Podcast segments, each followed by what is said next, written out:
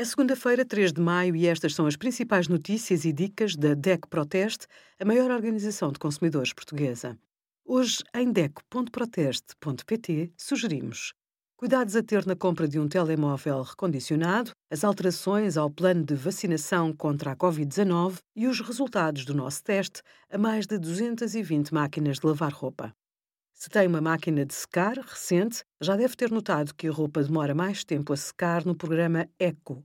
Uma das perguntas frequentes de quem tem um aparelho com este programa é se o facto de demorar tanto tempo significa mesmo poupança. As máquinas de secar roupa com uma tecnologia de condensação são mais eficientes porque aquecem o ar que passa pelo tambor e que tira a umidade da roupa.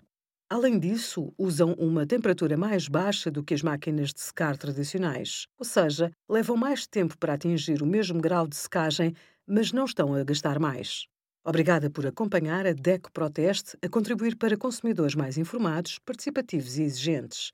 Visite o nosso site em deco.proteste.pt.